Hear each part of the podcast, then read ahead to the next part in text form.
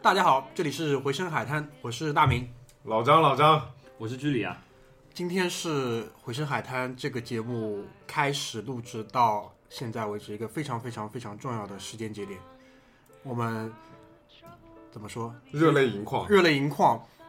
因为一直想要有一个女嘉宾，对吧？这个东西不是说想要就可以有，可遇不可求。那今天在居里家，我们终于等来了，在我看来是等来了第一个合适的女嘉宾。为什么这么说呢？呃，女嘉宾，呃，就是想要上我们节目的女性还是很多的，对吧？年龄跨度也非常的大，但是这个事情你没 有没有跟我们沟通过，对对对，但是有合适的话题，然后有合适的人，也有有些人其实他很想来，但是地理上确实是不太方便。那现在也在我们身边也有这样的人了，所以要不要拍个手鼓掌欢迎你一下？还是你确实需要吗？好呀，Why not？好呀，那来吧，来吧。欢迎一下，就是是我们身边的一个同事，嗯，阿九，大家好，我是阿九。欢迎，欢迎，欢迎。欢迎欢迎欢迎。嗯，我本来也是一个非常忠实的啊回声海滩的听众，自从听了第一期，再也再也停不下来了。你第一期听的是什么啊？我第一期记得听的是 Charles 分享，就是啊美国的一些、一些文化，嗯因为我自己本来也有美美国留学的经历嘛，嗯，所以就蛮蛮感兴趣的，从 Charles 的角度去看，跟我看到有什么不一样。嗯后来就开始慢慢慢慢一集一集的听下去。我唯一现在有一集还没有听，一直没有听的中国足球那 一集，啊我实在是不敢听。 是这样啊，因为是你正好讲到这个事情，因为我们上一期第二十六期讲的也是跟足球有关的。然后今天早上我还收到了一个另外一个女听众的一个反馈，她说她看到这个题目其实会觉得是一个蛮无聊的内容，但听完之后觉得还蛮有意思的，因为确实是这样。因为我们这个节目呢，做到后面其实就不单单是在聊很片面的东西，就是我上一期做足球做 C 罗这一期之前我也是这么讲了，而且我觉得从制作的结果来看，我们兑现了自己的承诺，我们收到了一些反馈，对 吧？我可以有一个小分享给一些像我一样的女听众们啊，就不太知道足球，不知道这个奥那个奥到底是谁的啊。这个，那个哦，穆里尼就奥，是还有什么奥啊？不不去管它，反嗯，不不去管他，反正就是人物关系根本理不清楚。反正我当时听的时候，我的做法是把它记成，比如说 A 是 B 的呃师傅，然后 C 是 B 的经纪人之类的这样的一个人物关系，然后就开始往后听，往后听就才能理理得清谁对谁有恩，谁离开了谁，然后又这样的一个纠葛的人物关系。用看剧的方式听我们的节目啊，对上上期节目其实呃反馈蛮好的，对那个我也说了，就是我一开始做回声海滩，觉得这个是我用来吐槽的一个渠道，嗯，后来发现其实我在上期节目里面，我也跟很多人说了，就是我把我这辈子能说的正能量的话都说完了，呃激起了一颗少年心，是吧？对，对啊所以说我们今今天要开地图炮，对，那个地图炮呢，其实地图炮的祖师爷是马大嘴，但马大嘴这个人呢，有点不好的地方是什么？就是他私下里很能开，关键真正到了这种节目里呢，他还是很有就是社会责任的，他不希望在社会上传播这种很不好的这种地域上的冲突，所以他这一期也选择了。回避。他其实也没有回避，他就说啊 啊，啊就讨了个浆糊，然后就也没说要来，也没说不来，嗯然后就反正就糊弄过去了对。但这一期如果你看到题目，你就明白了，我们要讲的是中国吧，最近的这几十年非常非常有争议、非常非常特别的一群人。在以前我们以往的节目里也有提到过，说，嗯，是中国的海洋民族，甚至我们在那个 Podcast 上面还收到了一个温州听众的留言，他非常非常喜欢我们对于海洋民族的这个称谓，他觉得非常的呃契合。所以呢，今天在正式聊温州人跟这一群的那个怎么说，在我看来是一个呃，不同于中群体，群体群体体。对，之前我们先跟大家呃简单的汇报几件事情，好吧？是跟嗯我们做播客有关的。第一件事情就是跟 Podcast 上的留言有关。对，感觉就是像那种领导，我现在简单的下面讲三讲三点，对对对，因为我们做这个，嗯，距离因为请我们觉得就是呃，podcast 的留言对我们来说是很有意义的，因为为什么？就是它可以帮助我们提高在这个平台上的这个呃热度，对吧？嗯，然后使我们更容易被检索到或者怎么样，那个可能更多可能被推荐。嗯，但是呢，我们又其实很觉得没很难应付这个群体，因为就是 podcast 的留言上面，我们是作为就是这个平台的运营者没有办法直接回复的。嗯，那我们可能希望就是在呃节目里面占用一点点时间，虽然有可能你听现在听的时候你不是使用的我 Podcast 这个平台来回复一些留言，呃，就比如说我看到有一位听众他是说他总在叫 Leo 林子长，他会说到就是他总在睡不着的时候听我们的节目，然后刚才就是手机被脸砸到了，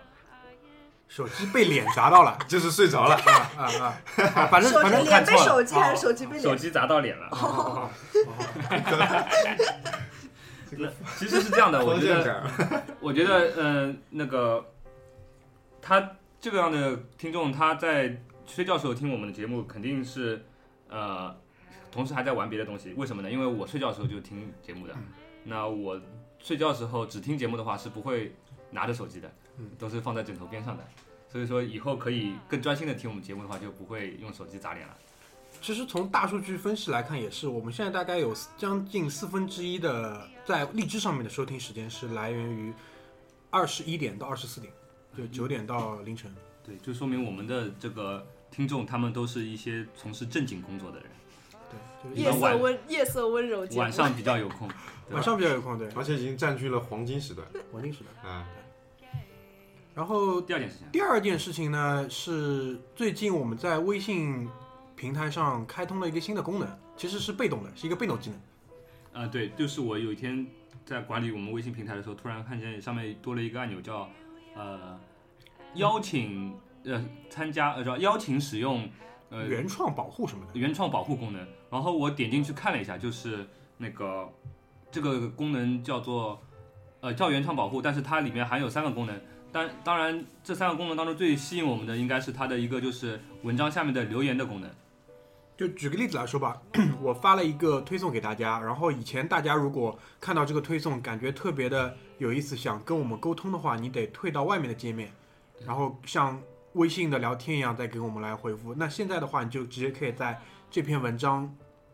这个推送下面直接来回复我们，对直接做评论了，可以。对，直接有评论。对，就是有点像就是一个贴子一样的感觉了，就对是下面可以进行回复，然后你会你的回复呢也会和直接这个这个连文文章是关联在一起的，就是在别人进入这个文章的时候，你可以在下面看到之前别人的回复。说白了就是我们被升级了，我们被微信升级了。 VIP 用户，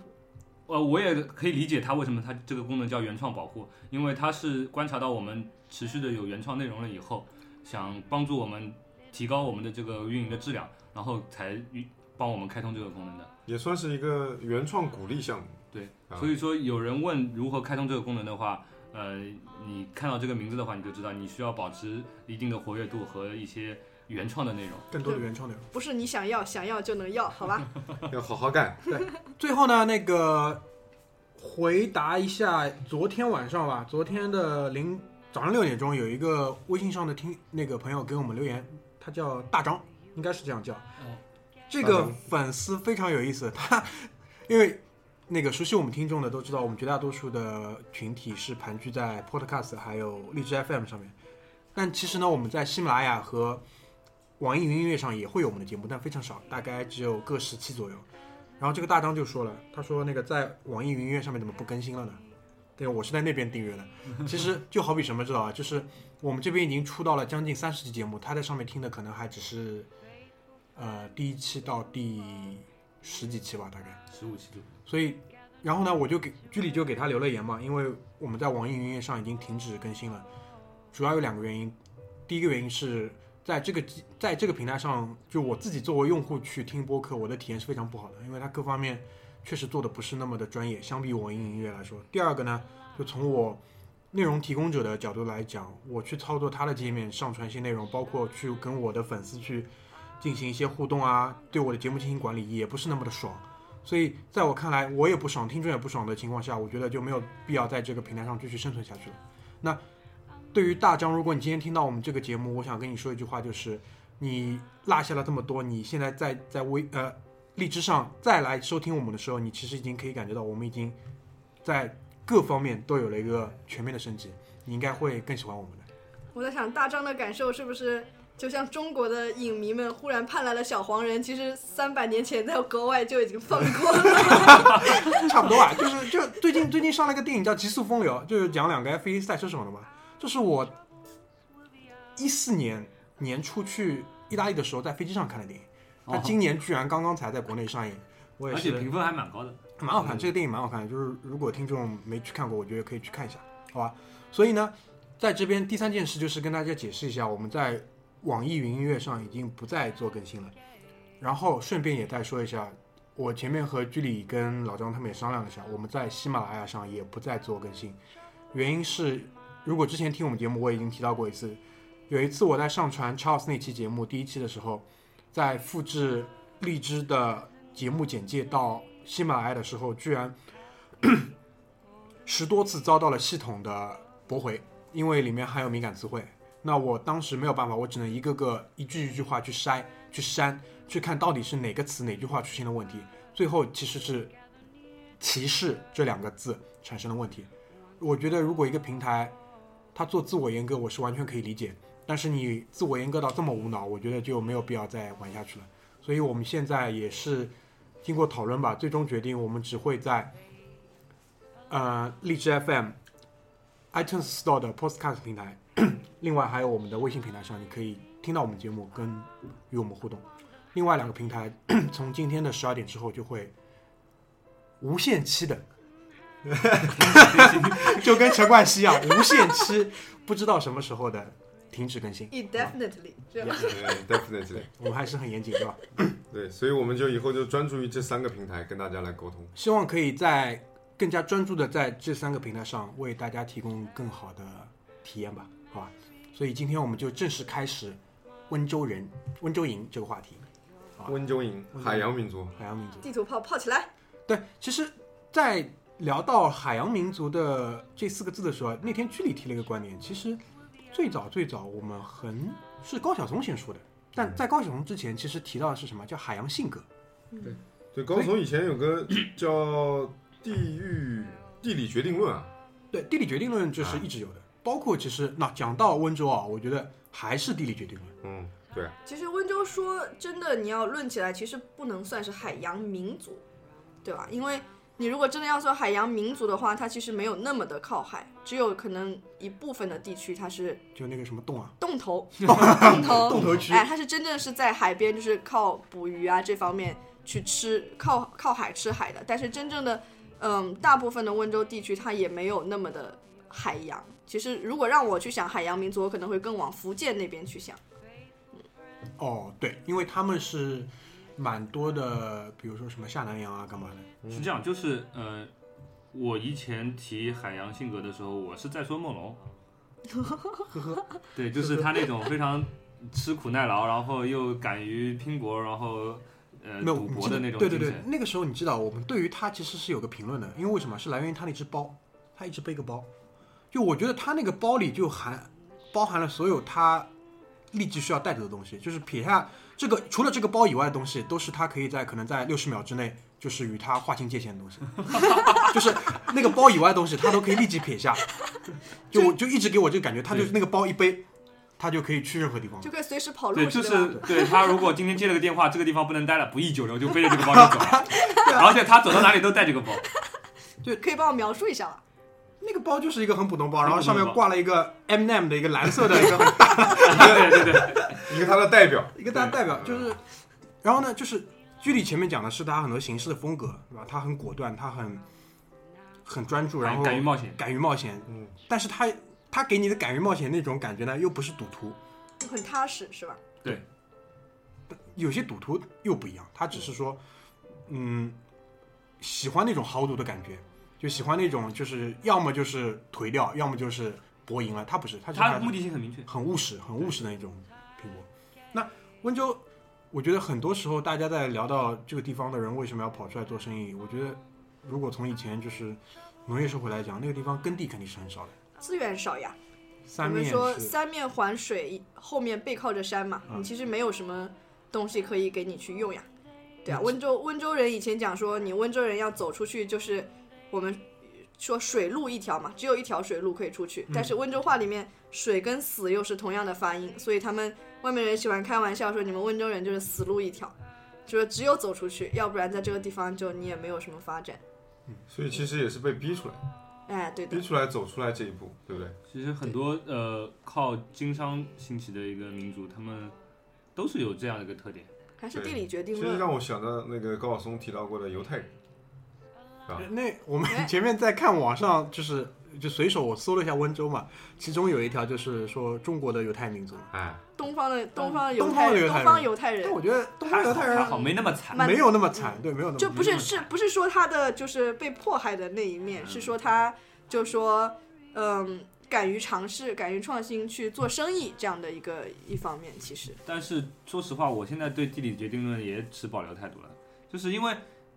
就是地理环境差、条件惨的那些民族或者说人群也有，但没有没有说每一个都会有就是呃温州人今天的这样的成就，所以说我还是觉得可能还要再聊一聊他们有没有什么其他方面的深层次的原因。你知道我想起了什么吗？嗯三分天注定，七分靠打拼 啊！但是梦龙呀，这梦龙呀，那梦龙来了，梦龙爱拼才会赢，啊梦龙 KTV 里唱这首歌，就是唱着唱着眼泪就下来了。对两行老泪， 就就是就是这种感觉，就是那那个，其实从我们的那个感觉里聊，包括我们前面我也在跟居里说，就是比如说我上小学的时候，就差不多班级里就有温州人，然后初中好像也有，然后高中那个环境里不是自己班，但可能年级里也有。我就主要是小学和初中，其实就上海这边嘛，跟温州人的那种联系还是蛮多的，相对来说还是蛮多的。嗯，那今天做这期节目，其实还是想向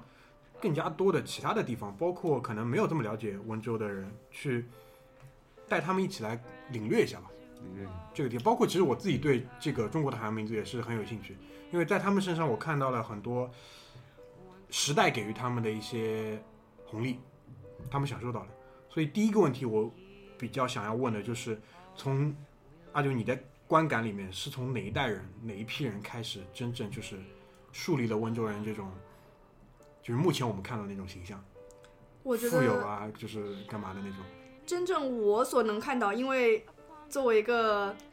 九零前后徘徊的这样的一个就是生吼人不要啊，钱哎哎，生人啊， 就是我会觉得我看到的真正现在的大的企业、大的品牌，比如说美特斯邦威啦、森马啦这种，真的是温州出来的，现在做成比较连锁的大的品牌，其实都是从九九零到九五年，就九十年代前半期吧，差不多。嗯呃九十，年代初，呃九十年代初，差不多这样开始去做起来的。但是再往前推呢，其实更多的温州人会选择走出去，比如说像我的呃年纪比较长的阿姨辈啊，或者是奶奶那一辈的，很多人都是真正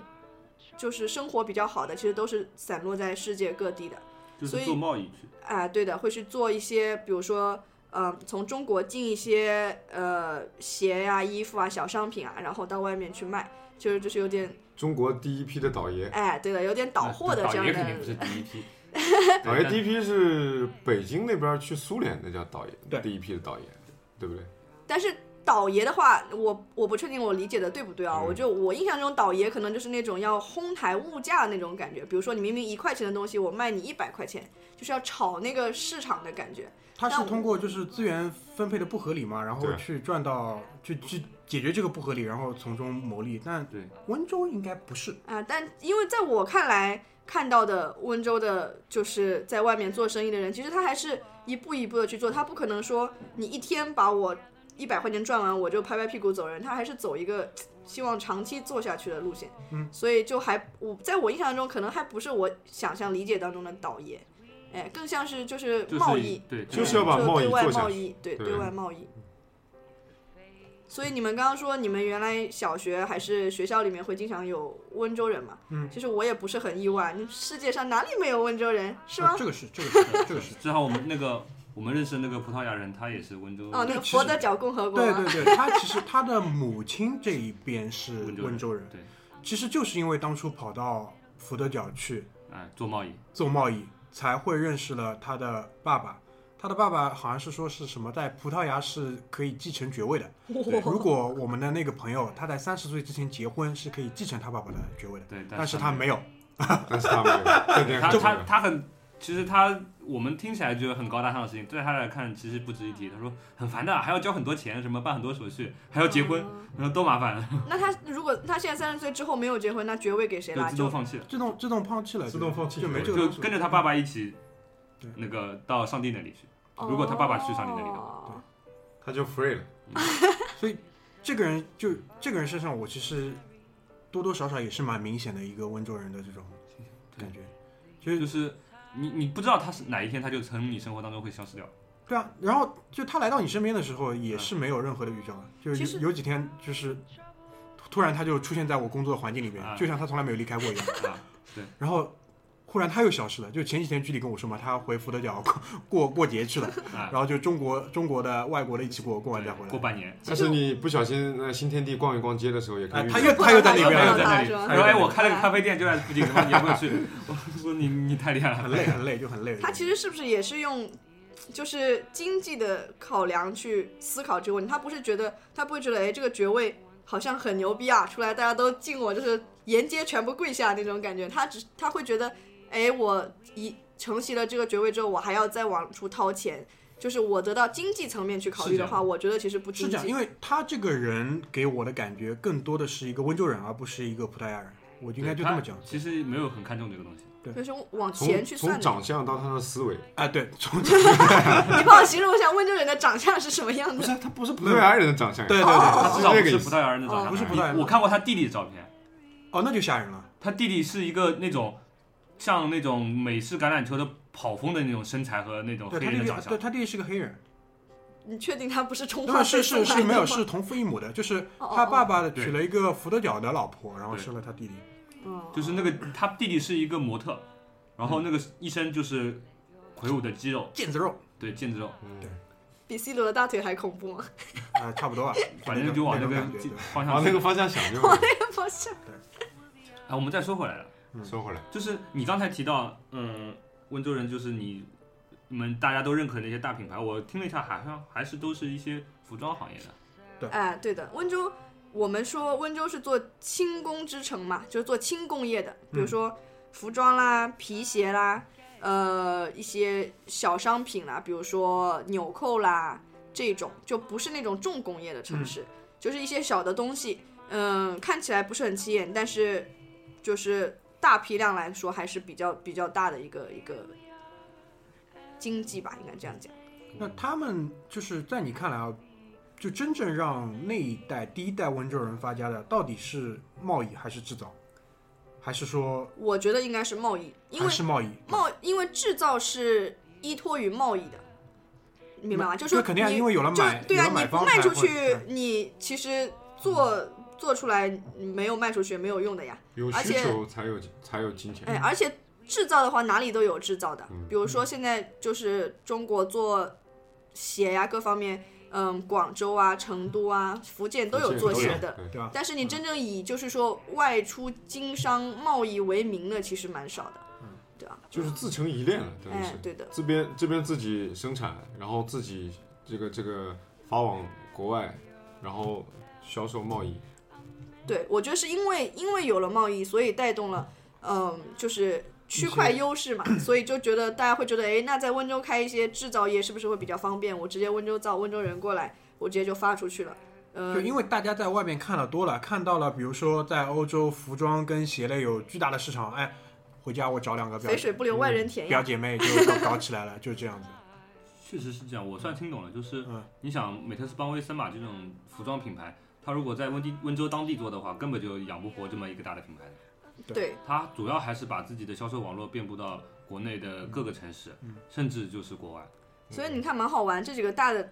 集团啊，其实做着做着总部都搬上海来了，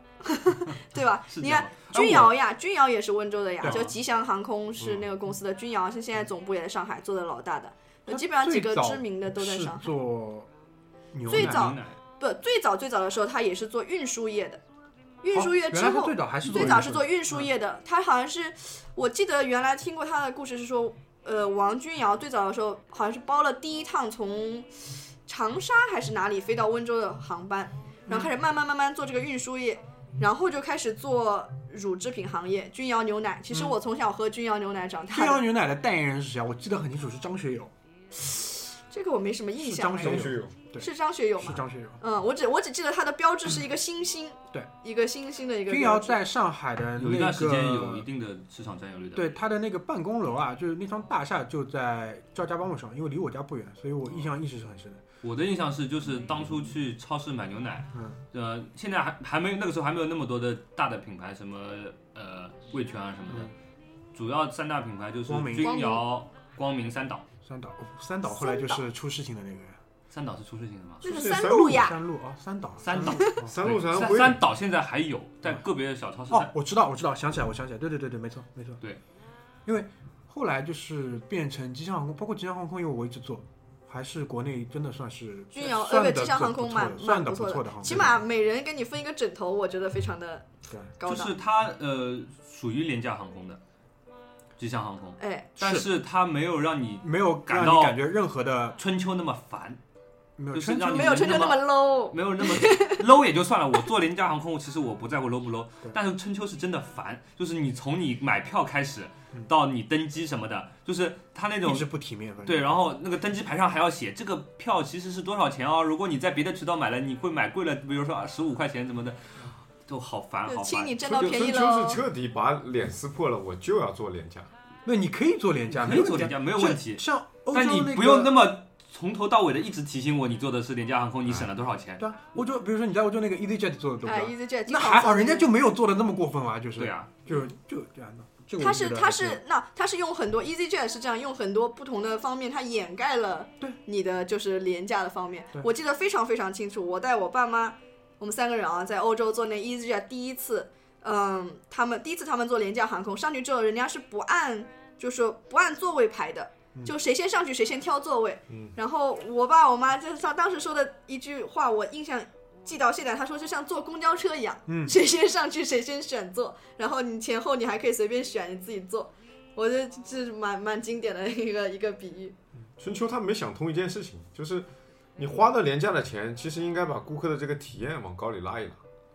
对不对？嗯，是不是这个想法？就是这个意思，因哎为因为你去看，慢慢慢慢慢慢，我们已经跳过了这个阶段了。对啊，现在现在我就是因为有几次很不好的体验之后，我现在就下定决心，我如果再有，除非啊真的是那种实在没办法的情况，不然我是绝对不会选的，哪怕我多花钱我也不会选。对，春秋就是苦大仇深的。春啊秋是哪个城市发家的？上海啊？ 应该是从那个春秋旅行社开始的。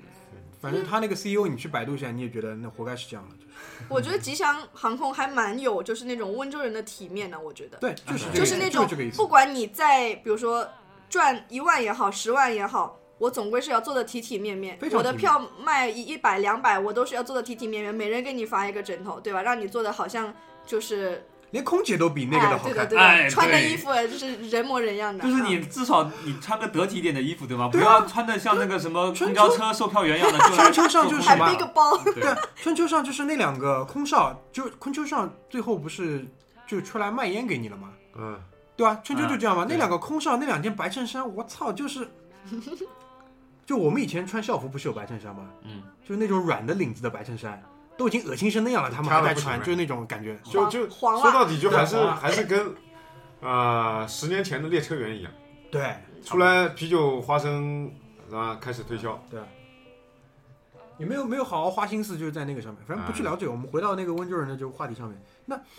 就是前面也讲了嘛，就是往外跑，往外跑就是多多少少跟这种海洋性格扯上点关系。那我觉得啊，就那批人在那个环境里面，我们再来讲讲那个环境吧，因为那个时候是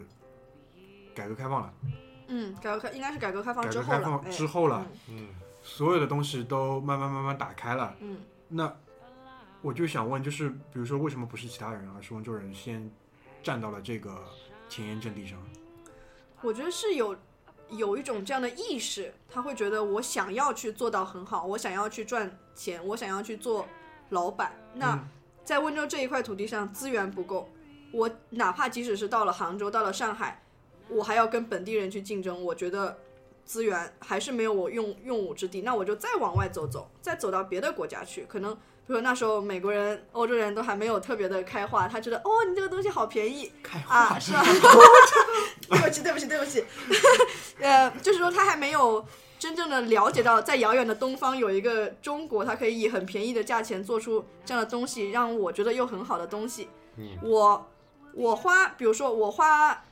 呃五欧元去买的这个东西，我就已经便宜到要死要死了，结果人家还能赚很多。就这个，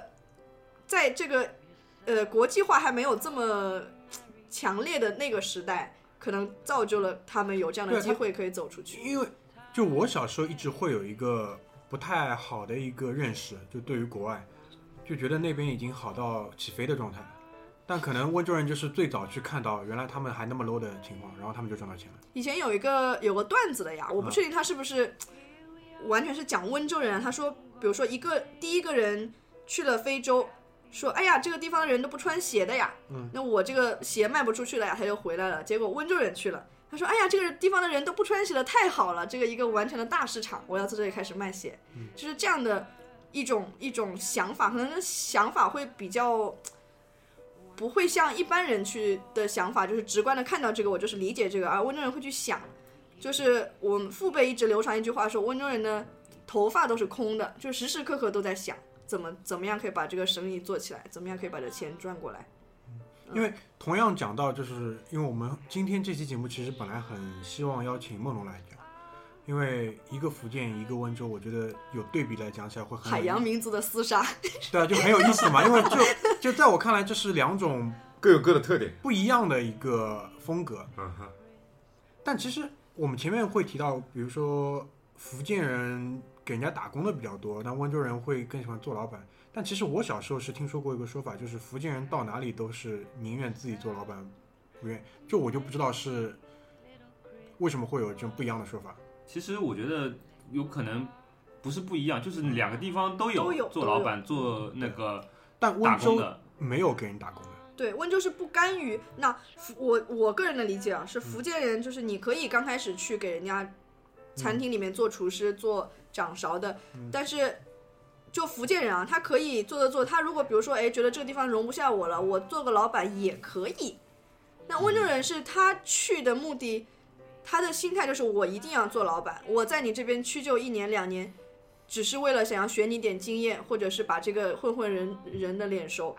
我的目的还是要去做老板的，所以我感觉这个心态可能会有一点不一样。嗯，嗯，他就是要要要往多了去走，要要这个叫想要达到更好的这样的结果。其实我们刚才说了海洋性格嘛，就是海洋性格里面有一个很重要的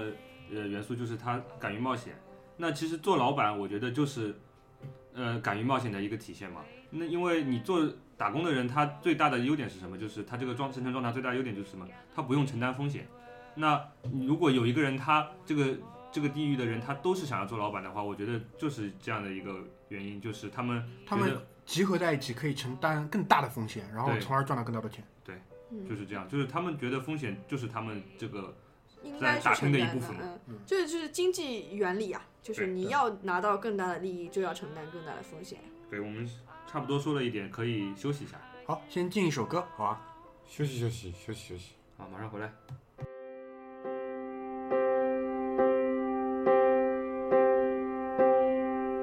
Have yourself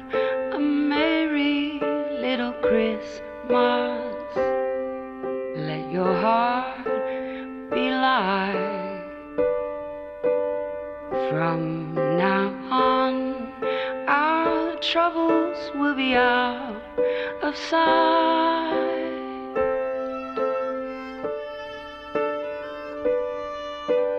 Have yourself a merry little Christmas. Make the Yuletide gay. From now on, our troubles will be miles away. Here we are, as in golden days, happy golden days of yore. Faithful friends who are dear to us, gather near to 好， us. 欢迎回来啊！我们呃上半场讲了一些就是可能离我们久远一点的关于温州人的一些观感和历史，那其实对于我来说啊，温京温州人从我小学以后的那些同学，他们转学以后，再一次进入我的视野，就是那个上海房价高起的那些年代里，他妈差不多零二零三年开始吧，哎，最出名的温州炒房团，对，然后找房团，然后那个时候啊，呃，我也不太懂，那我周围有很多那个呃买不起房子的上海人，他们对温州人基本上就是咬牙切齿。我记得以前老朱他跟我说，他做过就是房产的那个什么对销售中介经纪人，经纪人， 然后他跟我讲过什么温州人就买跟那房子炒客房户的那经个理，那个状状况，然后让也是让让我挺感到惊讶的，就是他们说什么呃哪个新的楼盘开盘，温州人就是直接把这个小区里面朝向最好房型最好的几套房子，就比如说这一栋房子二十层，啊二十呃比如说一梯有比如说三户人家。零三号是最好的，他就是从一楼的零三号，啊、一楼可能不要，二楼的零三号一直买到顶楼的零三号，全买掉。哎，嗯这个这个楼盘呃给我来两个单元，呃，然后当中用的什么手段啊，就是什么贿赂那些经纪人、贿赂房产的开发商的什么老板啊或者怎么样的什么样的情况都有。然后反正当时我们听的也是有点义愤填膺，以前我想没有，以前没有需要要买通经纪人，以前也没有这种摇号限号的呀。以前温州人怎么来买房？就是拿钱砸你啊！ 啊！我自己我们家是不炒房啦，就是但是有身边我妈的朋友，我有见过，他们就说，哎，这周末怎么样？上上海上去一趟， 是吧？而且就跟我们去徐家汇一个道理啊那！周末到徐家汇吃完了，周末到上海炒而个且房他去不了。是他不是就说一个两个人来的，他是大巴车是啊一辆是啊放过来到那个楼盘里面，然后就是旅游景点一样啊，停下来进去之后说，哎，这个这个这个这个我要几套几套几套，然后直接付现的，而且是就是全部。就还不是按揭，就全部全款付清的。就是没有说大家规划好，比如说有组织有纪律的，大家说好买供哪一套房，就直接兴起了，就是一个周末就来了。哎，对的，他就是就结，不是有计划有规划的这个不是炒房，就是娱乐。而且他不管那，呃，你想啊，就他长期生活在温州嘛，他也不知道上海哪个地段好了，哪里建地铁了，他其实也不知道，他就过来就看听，哎，你这个地方就随便手一挥买买下来，其实现在都是生的，生的一塌糊涂。那肯定的呀。哎哎，就我现在租的这个房子啊，它其实就是我室友的他舅舅的房子，他是很多年很多年以前就是就是当时对他来说，可能其实他当时不是全款买的，他是贷款，不过他当时就觉得我怎么样我也要在上海买套房，而且就是就是随手随手一指在这个地方好，我买套房，他自己也不住这里，他们一家人都不住这里。只是慢慢的就是放租放租放租，到现在就是涨了涨了一塌糊涂了已经。嗯，我插一句啊，就是在这个收听我们节目的听众，你们当中有可能有些人现在有买房的需求，但是你们千万不要像他们这样子，因为你们不是一个传统经商的家族或者有这样的基因在血液里面流淌的人，你没有那个直觉，你还是要去 研究一些政策啊什么的，就谨慎一点。遵循事物的发展的客观规律，对吧 对对？找到对的规律，然后对的去努力，我不要像他们这样。啊我觉得他们这样浪，一个是人家那个真的买亏了也赔得起，第二呢就是呃人家是有这个直觉的，我的我啊有的这个天赋的家。乡人最近比较收敛啊。 哎，我们在那个之前的节目里不是提到过吗？我有个同事，然后他年纪轻的时候到上海坐出租车，然后年幼无知嘛，人家出租车司机问他哎你哪里的，他说我温州的，然后给出租车司机骂的狗血淋头。那个人其实是就我是是我就是你，揍死我，揍死我！你知道我害得我到现在在上海坐出租车，我都非常的谨慎，坐后排，就是我尽量不跟司机去聊天。司机问我哪里人，我都会谨慎的说，嗯，浙江人。你要说你，哎，你刚刚说的话我都听不懂，你什么话呀？嗯，浙江话，我的家乡话，你知道吗？ 我不会轻易告诉你我是温州人的，怕你我那个在成都有一次坐出租车跟那个温州人偶遇过，就是你知道吧，成都的那种出租车特别野。我是早上凌晨六点钟打车去机场，然后而是而且是跟前一天那个司机约好的，他早上天还没亮来接我，大冬天的，然后我过了机场的那个高速路的时候，出收费站的时候，嗯司机在我没有经我允许的情况下就停下来，拉了三个人上来，然后三个人就说进去挤一挤挤一挤，我他妈吓死了，我以为打劫的，你知道吗？然后司司司司机就说带个人，然后三个人就上来，然后和我挤在一起，因为然后那辆车就坐满了。然后我听他们是那种呃，不像就是北方的口音嘛，我说你们哪里的人？他们说我们温州的。是不是很骄傲？有没骄傲有？ 很骄傲。 然后然后估计也是在那里做生意的，然后就是去机场嘛，然后然后我就跟他们大概有个二十分钟左右的时间，就坐一辆车里面。然后我觉得这个经历也蛮奇特的，当时我真的是吓得半死。我以为真的是上来上车打劫的或者怎么样，跟或者说司机跟他们串通好来把我卖掉或者怎么样，嗯，你跟他们聊了什么了？有我没有？有聊，我没有聊，我很紧张。 关键是什么，你知道吗？关键是那个成都的出租车也到什么程度，就是他强行让我拼车了，他没有给我任何的优惠，看你比较，就是我在杭瘦州小跟跟人家拼车没优惠，而那是我同意的他们上来的。那个如果，然后我那个次经历就是司机直接停下来开门让他们上，然后呃还是收我全全额的。虽然那次有报销，但是我觉得这个经历让我还是挺不爽的。还好你遇到的是淳朴善良的温州人是吧？呃应该也哎是到纯这粹里是温州人就是应那还好遇到是温州人，他也不会对你动什么坏心。对对，对，就是这样的，只要你不动到他的钱，他是不会对你动到你 的肉的。对，说的很直接，哎说的很直接，底线在哪里很清楚啊。那那个下半段我们就稍微来讲一下吧，就是现在，就是整个你的家庭，包括整个你看到的那个温州那些经商的那些群体吧，他们的一个生存现状是怎么样子的？呃，因为我们家嘛是做就是制造业的，嗯，就是属于制造这一块，但呃大家庭来讲，我们家是自产自销，嗯就是自己就是我我爸爸的公司是做制造的，然后我爸爸的姐妹们她们是在欧洲去做销售，就经就做生意的经这叫什么贸易贸易，贸易嗯哎，然后但是现在就是贸易不太景气嘛，就是卖呃在贸易那一块卖不动，牵牵带的就是说在制造这边也不好，所以就是我爸现在他也接近退休的年龄了，所以慢慢的把自己公司就是收收了。然后我观察到他，就他们有就同行业的朋友嘛，就基本上也都是该收的也都在收了。曾经辉煌一时的那些，有一个我爸的远房亲戚啊，拍过一个叫他的车牌是浙 C 五个八，这然后 C C 就是温州这的， C 是温州，对然后这 C 五个八，然后当时是拍了就是牛逼一时啊，嗯一一百多万，然后就是连眼都不带眨的。嗯那现在他那个这 C 五个八那个牌照挂在了一个小面包车 上，就是他就做的也不好嘛，再加上前段时间不是有就是呃借贷危机嘛，嗯，就很多很多跳跳跳楼的跳楼啊，然后就是反正都不是很好，就这是一个连串反应了，嗯，就反正整个的经济都不是那么的好，但嗯是。排除掉一些，比如说像美特斯邦威这种已经早就已经做成型了的，嗯走出去了，到了上海的是吧？呃，这些它还在进走着一一条不一样的路，但是小中小企业其实蛮蛮挣扎的，现在在我看来，这我听到一个细节，就是他的浙 C 五个八，呃，还是没有找到接盘的人，所对以呀说说明没有整体的嗯对情的况不，是对的，对的，对的，对对。如果他现在有一百多万，有人接盘，我相信他 对啊，就作为一个非常务实的人，他五也个不八啊买已经了不重要了，而且你知道温州人就是他蛮蛮在意这个的。你原来拍这 C 五个八的时候，你是这么的风光，但是你落寞了，嗯我要再把你这一份落寞我再买过来，我肯定心里不舒服的。哦，嗯还有这个状况，对的，有会点有忌讳这样在嗯哎，有对这样有的点忌有讳这样的讲法的，对。但我我也是看过，那他刚拍的时候是放在一辆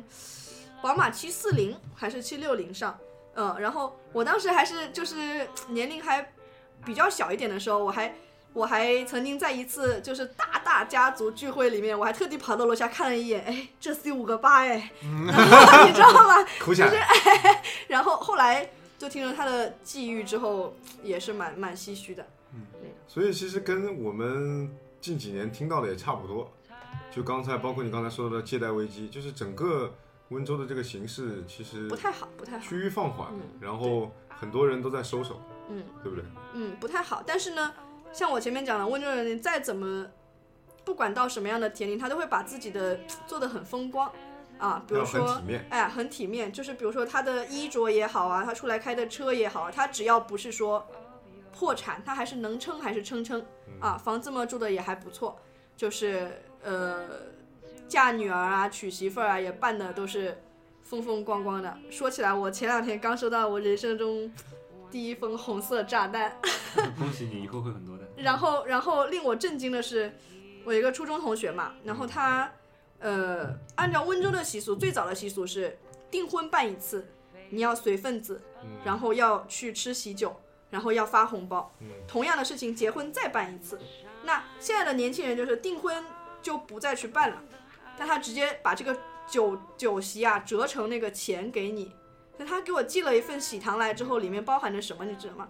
一份喜糖，呃，结婚的请帖还有一沓 钱，六百块钱。 啊？这这个是什么？一直一看我他妈不是搞得很 恐怖？所以我当时在想了，我随份子是要随多少呢？对吧？我我也问了，稍稍问了一下大明，我说你们就是一般这边随份子都随多少？大明说八百嘛，够了嘞。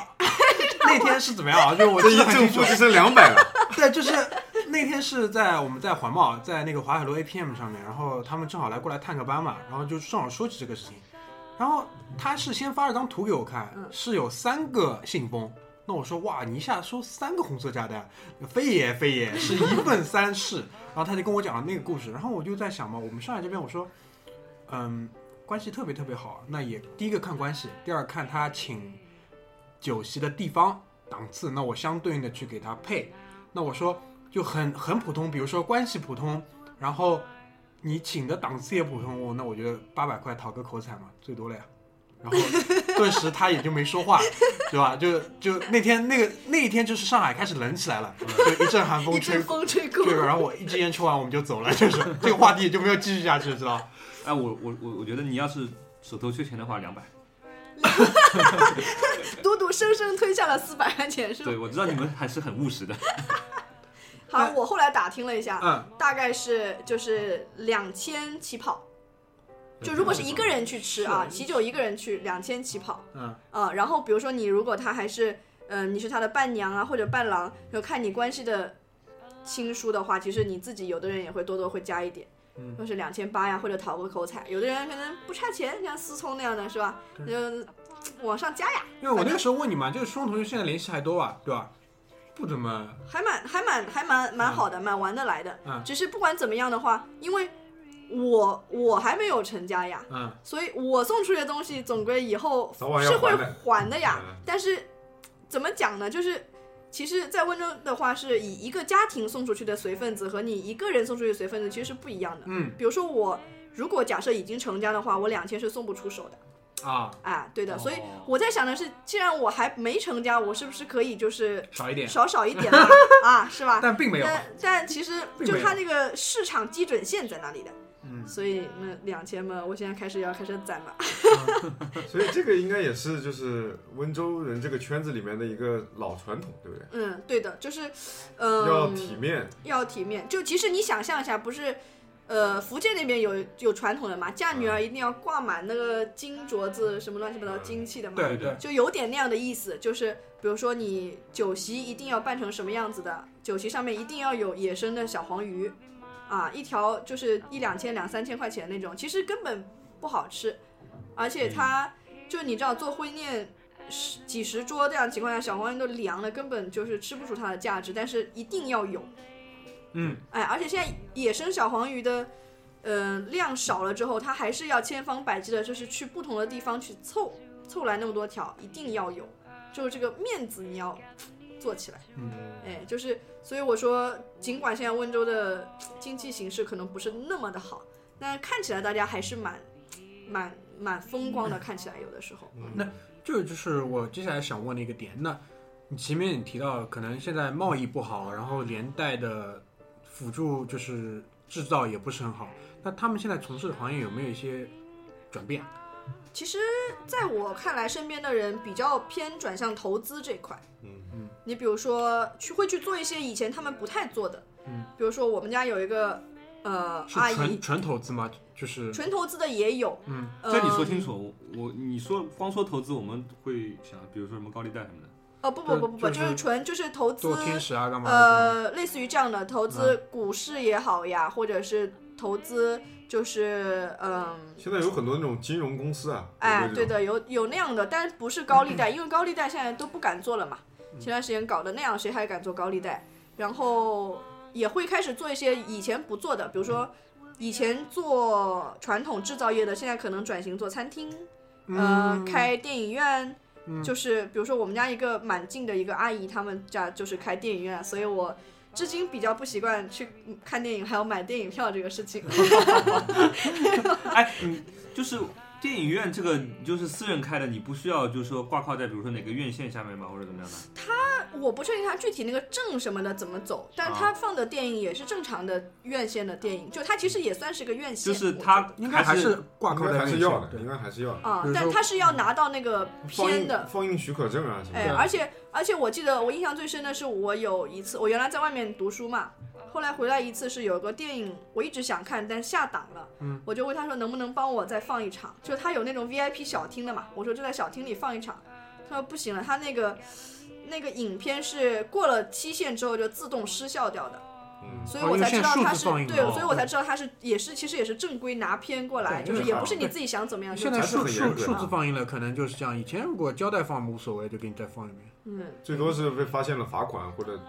它就是严放不重了，点了吊销哎，它就吊是放销不。了了，现在就是，嗯所以蛮蛮蛮僵的。因为因为就在我看来，就说不管你是做投资也好，可能做餐厅那种还好一点，只是因为他们现在没有一个更好的选择，可以所以那他还是想做一些事情嘛，所以在做一些这个。就因为我之前在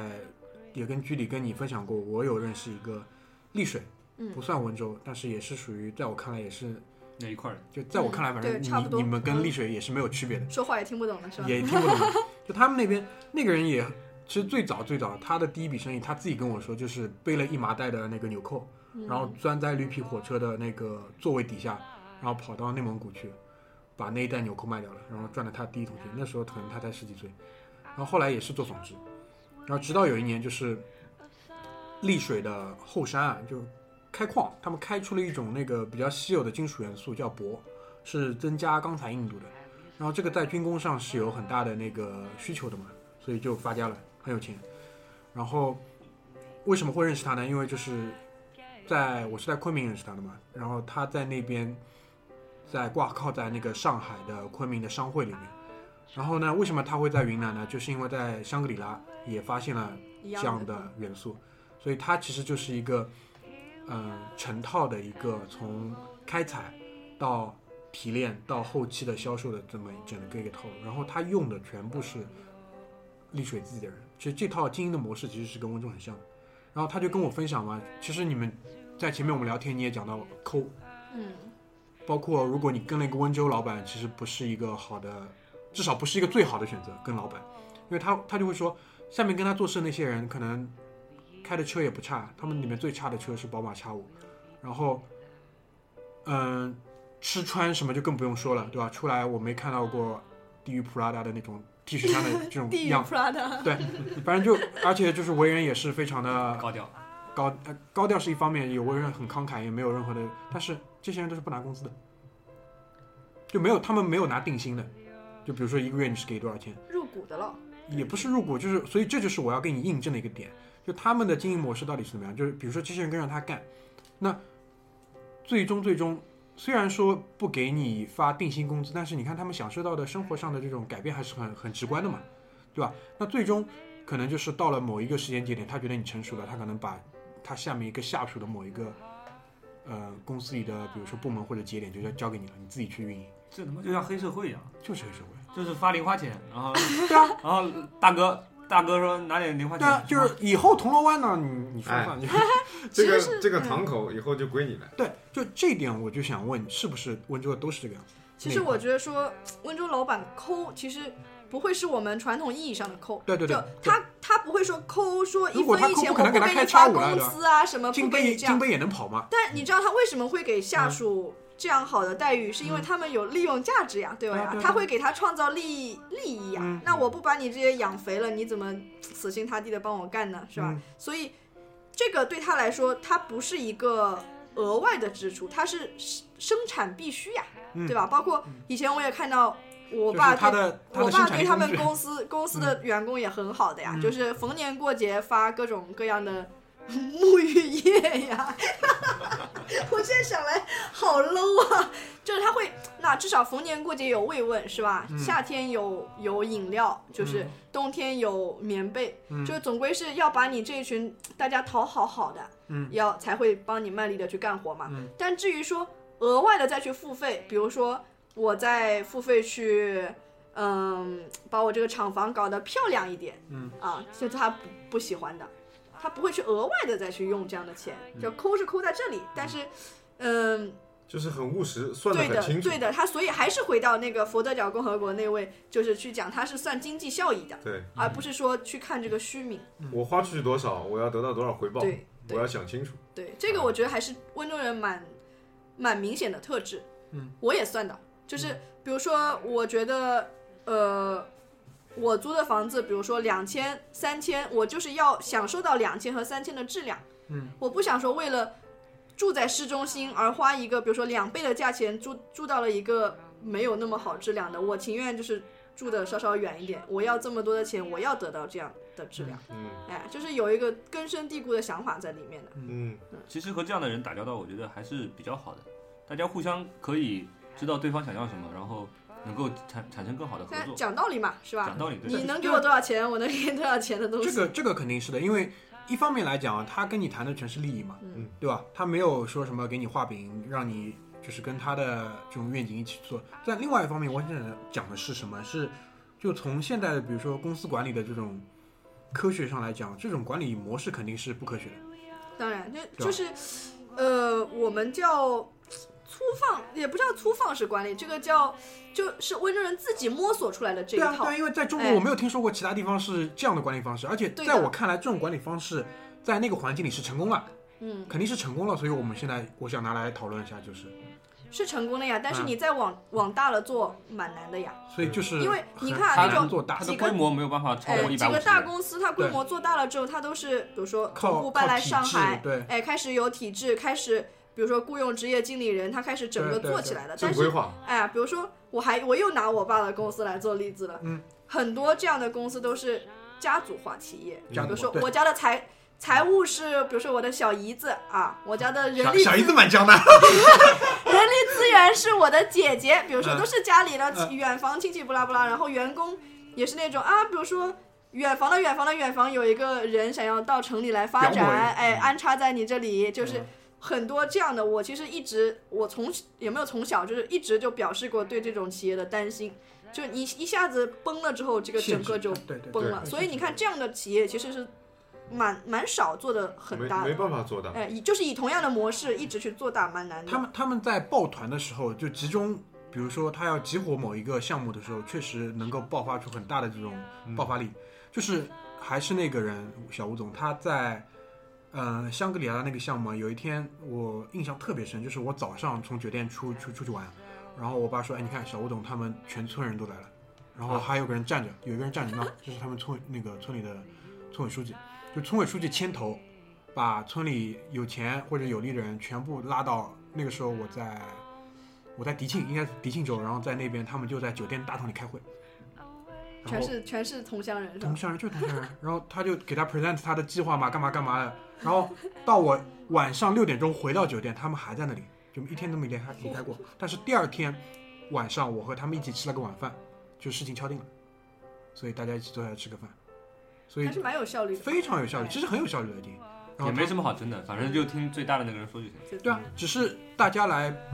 在我看来，他们过来已经是在讨论技术层面上的问题，就操作层面上的问题，而不是说做和不做。对吧应该不是，因为来都来了嘛，所要以怎么做？而且之前一个村一个村的过来，所以这个我觉得这一点是让他们的互助，其实这一点在福建身上还是有的，但这一点你说是海洋民族的性格吧，好像又不是，是农村的，是农村的我东西。觉得从从这个故事里面，我听到的是，就是全村人过来这样一个点，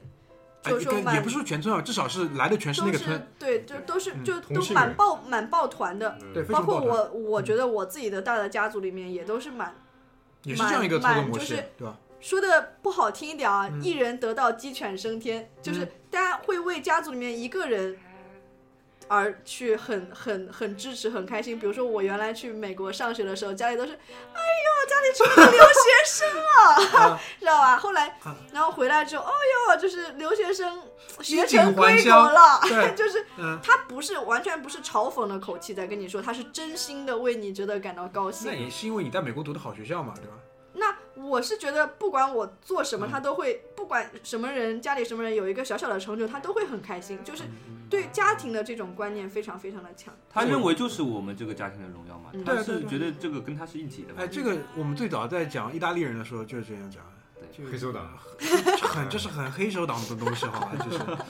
那这我忽个然就觉得是自己我厉觉害得，我觉得这个东西还是一样，就是你温州人的这种特性，或者是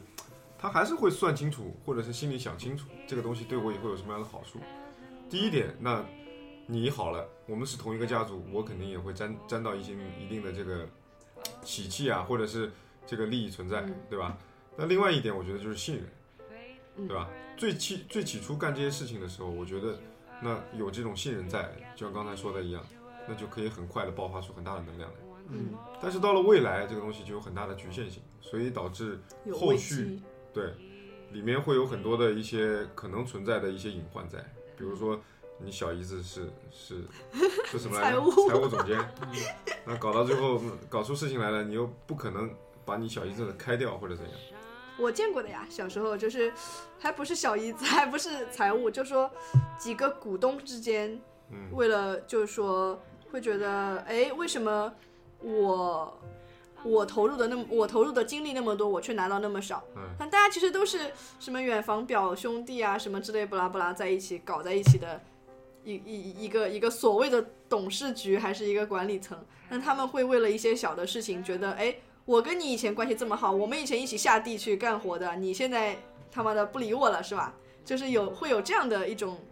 主观的感情在里面，其实潜在蛮不隐好，患哎，蛮不好的，蛮对不好的。就其实我们刚才聊天的时候，你也在反复的谈这个点嘛，在温州没有特别大的、特别大的，你反复在讲没有特别大的嗯这个，这我觉得也是一方面。其实我觉得也没有特别富的，真正就是说那大你的富标的那标种准是什嗯么？你们标准跟我们不一哎，样。我觉得，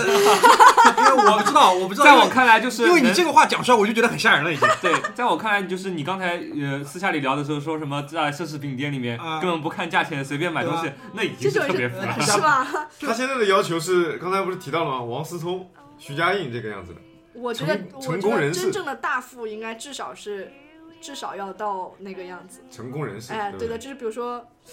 呃，强哥啊、云哥啊这种，以是前吧？君瑶 算，君瑶以哎，前算君一个，瑶瑶以算的，前君瑶算算的，比较接近了那个那个层次，就是至可少以就做到是集集团化，哎对集团化。在没有他们之前，我觉得君瑶就是，啊在没有这些人之嗯前差不，多，差嗯不对多吧。？但现在没有，而现在且互联网这一波其实没有赶上，没赶上他们，他们完全没有踏上，嗯，对而且完是全没有踏上应。该是自古呃从很从很早之前就不是我们的强项，互联网这块，因为你想，毕竟呃比较偏远的地方，国家也其实不怎么管我的，嗯，我的机场、火车都自火车站都自己造的，对吧？嗯然后言语之间流露了自豪。我的教育水平也没有跟那么跟得上去了，因为互联网这东西毕竟还是跟你的教育是有很直接的关系的呀。对对，吧所以以前是跟着政策走，抓抓住政策，然后去赚到钱。那现在互联网这种东西，可能政策是一个小的方面，对，就是完全跳跳脱了我们正正常理解意义上的生意这样的一个、嗯，对一个理解，嗯嗯所以就而且不单是单是生意，就慢慢慢慢啊，要进入到我们今天想谈的最后一个话题，就是我们其实讲了很多前因后果，讲了很多现状，现状听下来呢，其实还不错，因为你跟绝大多数其他的可能，如果我们拿地域来划，还是肯定是中上的。那手里说还死的骆驼比马大。对还有资源，手里还有资源，还有的玩，而还在且还在找出路，而且对吧就是转变，嗯，在我认识的跟你一样年龄段的很多的温州人，包括浙江人里面，他们其实已经很接近于，应该这么讲，他们跟他们的上一代已经是完全不一样了。当然当然，所以就是包括，因为你肯定会比我认识更多的跟你的同龄人在那边的，就是在你看来，可能这些人包括你自己的大体上的未来会是怎么样子的？就是我觉得现在更往出走了，因为包括前面跟居里聊也发现，他说，呃，小学的时候会有一些温州的同学嘛，但嗯很多多数都是会，比如说过个寒假、过个暑假就不见了，不知道去了哪里。其实我说很大情况下都会是，比如说出了国，嗯，或者是去了更好的地方，比如说从上海的比较远一点的地方，到了现在，比如说更繁华的上海嗯更好的社区里面更好的社区里面去，总归是往上走的了。所以现在其实像我这一代，我旁边的同学也好，朋友也好，很多都是比如说去国外留学的，有出去出去过的经历，看过外面的世界的，嗯他其实对这个整个呃经商这样的理解完全不一样了，跟上一代。嗯嗯，他不会觉得我一定要去做老板。有的人可能，比如说码农，他能做出很好的产品，他一样赚很多的钱，嗯。对吧？其实大家的思想就慢慢的有在变。昨天我跟我老婆聊起来，我们今天要聊温州人，她马上就爆发 了，因为她看来你是不是你们家房价也被啊没有我没有没有没们有同乡人屠不害？是这个，不是这个点啊。他去他去英国念书的时候，其实混在身边的一帮就是英呃就是温州人。嗯然后他总结了一下，就是就就他看来这一代温州人的特点，第一个不是炫富，嗯是很务实。他不像就是有些他们认识的有些北方人，嗯比如山山西煤老板，嗯去了以后先一辆路虎干好，校园里兜一兜。他说他认识的温州人可能比他还家里还有钱，嗯但是去了就一辆二手宝马，算下来就几万块人民币，嗯，就好了。然后第二个可能就是还是那种，就是你们的那种理念还是在的，就是他去去汤号转一圈，然后就在想，哎，这这是别人他们在想的就是，哎，这个好看好不好看？嗯，那这些温州人在想的就是，哎，这个拿到中国去能不能卖更好的价钱？代购，而且有有很强的有很强的这个行为导向。嗯，第二年这个呃休假回家的时候就已经带回去了， 说干就干，他们身说上干就就是他干们身上还是很多的这种贸易的这种，哎，就思是维还就哎在，这帮人对就一直给我什么感觉知道吧？就是丝绸之路上面只有他们只是不牵骆驼，哎就他们只温州人只是不牵骆驼的丝绸之路上面的商 人，哎，他就这种感觉很多人像我，就是我觉得我从小觉得我不喜欢当老板，嗯但是免不了总会是还是有那一根就是做生意的头脑在那根筋还那在，根筋根还搬砖在的筋还哎在，比如就说还是想总归是倒腾倒腾，啊还是想赚点钱，能搞哎能搞一对笔再搞一笔，虽然你不差几点钱，对不对？哎，对的，他不是为了赚钱而赚钱的，他可能觉得，哎，看到这个，好我玩顺便呀嘛，顺便回家嘛，哎我行李箱反正是空的嘛，带点回家。呃，比如说朋友之间卖卖，微信上面发发卖 卖，是吧？总归无所谓的呀，那就我们就不一样了，嗯我跟我老婆去我们家那儿的时候，那那边的什么藏式啊什么的，现在来看新天地里卖的那个价格差差的不是不止十倍，想嘛带点过来，从来也没带过，人家就能就能做出来了已经，对吧？马上。那还有一点就是他觉得很明显的就是不扎堆儿，就是他喜他可以融入到各个呃怎么说团体团体各个这种对，就场面上的事儿，他都做得很好。你不像有些北方啊或者怎样这种，这种呃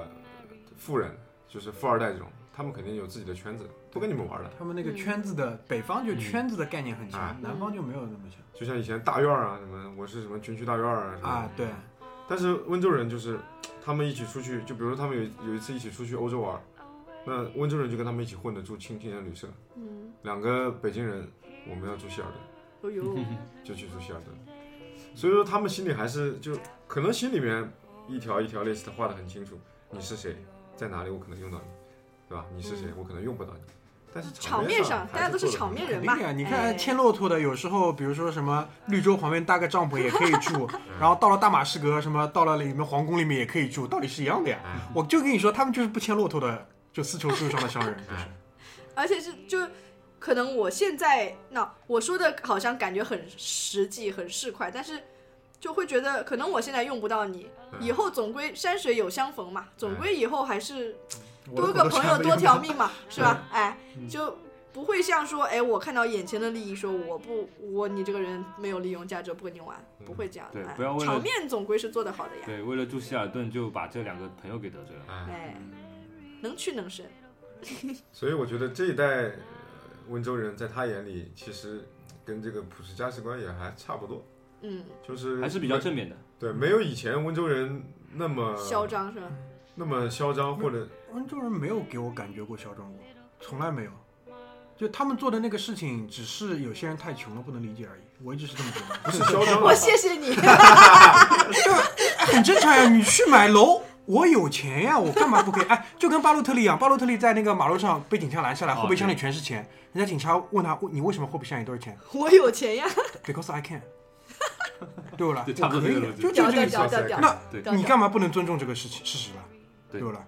就不是以前的那种，不是嚣张了，就是没有以前那种，嗯，那种在风口浪尖。没有那个，只是因为那个时候绝大对多别人数中说中出来国绝大多人数太穷了，嗯，绝大多数中现国在人太因穷为了。出来的就是感觉，比如说你知道穿 Prada 以上的啊，这种人多了，嗯很正常的呀山西的嗯煤煤老板板也呀，穿了呀，哎。所以就还好嘛。呃，云南的搞玉的呀，什么总归每个地方都会有出一些特别出挑的人。嗯那其实我们慢慢的就不是不是那么的被看嗯见了，而且我觉得还有一点是，我的父母父辈他们是努力辛苦赚来的钱，所以他觉得我要我现在要去享受，我要开始 LV 这是 Prada 买这是起来，太太正面太正面的哎正能量了，好吧？哎，自己的双手打拼出来对呀的，我们是比如说从小就是我生出来就大概是这个差不多的水平的样子，我不会觉得我这个钱来的多不容易，我也不会觉得我一定要把它花的花花一样，你知道吗？所以我觉得我该怎么用怎么用，我不会觉得它特别的，我需要特别的做出什么花来。嗯，就是在你们那个年龄这个年龄段里面，就是上一代那种很抱团的东西，现在还有啊？我感觉不太，就是唯一对，跟我那跟我的感觉是一样的。唯一抱团的情况，只有在说起温州话的时候，人家会觉得我们好像把他们隔离出来，其实我们只是随意的对了两嘴。那在你看来是只是因为现在时候未到，还是说真的这个基因消退了？嗯，因为可能还没有到真正要去做点什么的时候，比如说真的又要做点什么时候，有一个人牵个头，你们又在大堂里聊了开会两了天， 会不会？我觉得是这嗯样的，就是为了一个，比如说我有一个项目出来，嗯我可以大家一起去合作，作为以以温州作为一个纽带，大家团结在一起做这个事情，做完之后又散开了。就他不更加会理一性了嗯直，他不会一直的去聚在一起，说我什么事情都要跟你这个人，就是嗯嗯还是那嗯句对话对呀，对对价值呃经济导向呀，就是我总归追求经济利益的。嗯我大家谈得拢谈得拢嘛，就这次做，下次谈不拢嘛，好，我再找另一组。啊所以也就是一个是城市化了，对不对？一个也是城市化了，可能没有像以前农村这种一村人上，对吧？嗯第二个，我觉得也就是这种对于这种经济形势的这种，或者是经济运作模式的这种正规化，对吧？嗯已经就是刚才大明说的一样理性了，不是在说一一家人凑上去，或者是一个什么商会啊搞在一起搞点事情。其实他现在也觉得应该是个必要性的问题，因为他也刚才说了，就是他在呃很多年轻的温州人，他在其他的社会也有过一些经历了。开眼界比上一代人开得更广。对他可能觉得他的可以调用的资源更多了，没有必要老是局限在就是可能是是是呃。家族自己家族对，里我觉面得啊，比如说或者你就是因为你自己的经历，其实北美跟欧洲你都吃的差不多了，你再回来看，已经很多事情看得对更的呀，多就了。就是像比如说我阿姨那辈，虽然说她到了欧洲去做贸易，嗯，但我可以讲说她一辈子没有真正朋友圈里面没有真正的欧欧洲洲人，人，对，嗯，她都是跟比如说亲戚朋友也都是温州人或者是中国能讲得通语言的人去玩。嗯，那比如说像我自己出去读书的话，我会接触到，嗯欧洲就是的会朋友跟会跟嗯，比如说美国的朋友在一起玩，来自世界各地的朋友一起玩。嗯呃，就你会这个接触的层次更深一点，我觉得。嗯，更加融入到当地。哎啊，对的，好了，时间也差不多了，那个该聊的我们想聊的问题其实都聊到了。嗯，那最后那个阿九还有什么想要阐述一下的，总结一下？好呀，我嗯，作为一个走出了温州，又我觉得这样讲吧，不要说光把它局限在温州啦，其实。对于我来讲是属于走出去了，然后又现在又走回来了，在上海就是做，呃，短暂的定居工作这样。我觉得其实我在看在我的眼里，觉得蛮多的我的同胞们，温州人啊或者是中国人也好，他现在越来越想说在会喜欢往国外去跑，他觉得国外空气好，福利好。但其实就我看来，我觉得还是多鼓励大家回来看看，回来去试试闯闯，因为。我其实我劝很多小伙伴回来的，我只给出一个一个这个理由理由啊，就我说，你看你在美国晚上十点十一点肚子饿了，你总归最多给自己泡碗面吃是吧？你在上海中国晚上十点十一点出去撸串 呀，随便到处都是撸串，是吧？串你有太多的选择， 对，就是生活丰富太多太多太多了。嗯，尽管有雾霾啊，尽管有拥堵，但是生活还是很丰富，还是我们热爱的祖国。其实我听出来，你作为一个这个经商的民族，它这个对于这种生活丰富，一定隐含着另外一层意思，就是这些丰富的生活背后一定有很多赚钱的机会商，机是更吧？多的机会，更多的机真会的。是这样。所以看透说，你了，呃，我不认为你们的那些朋友真的不想回来，只是，呃，现状没有那么的如他们的意，他们可能只是暂时的去国外避避风头。对，因为这一波的国内的比较大的增长，其实都是跟互联网有关，包括互联网带出来的硬件，嗯，手机啊干嘛的其他东西，这一波人东西温州人都没有踩到，这个点没有踩到。但我觉得，就我前面也反复在讲讲这个观点，在我看来，这波没踩到完全没有关系，休养生息一下，下一波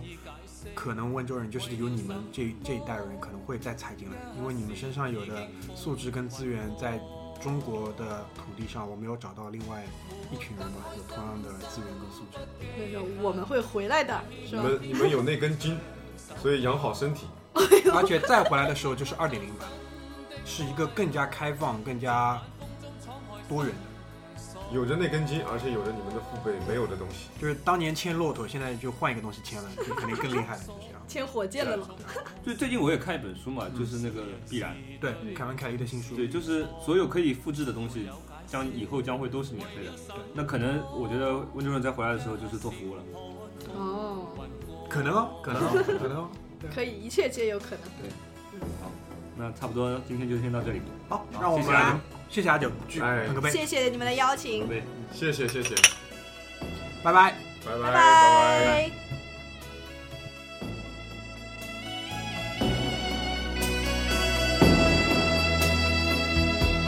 谁没有一些刻骨铭心事？谁能預計後果？誰沒有一些舊恨心魔？一點點無心錯，誰沒有一些得不到的夢？誰人負你負我多？誰願意解釋為了什麼？一笑已經風雲過。活得開心，心不記恨，為今天歡笑唱首歌，任空吸吸收新的快樂，在晚風中敞開心鎖。誰願記創鎖，匆匆往事。誰人是對是錯，從沒有解釋，為了什麼？一笑看風雲過。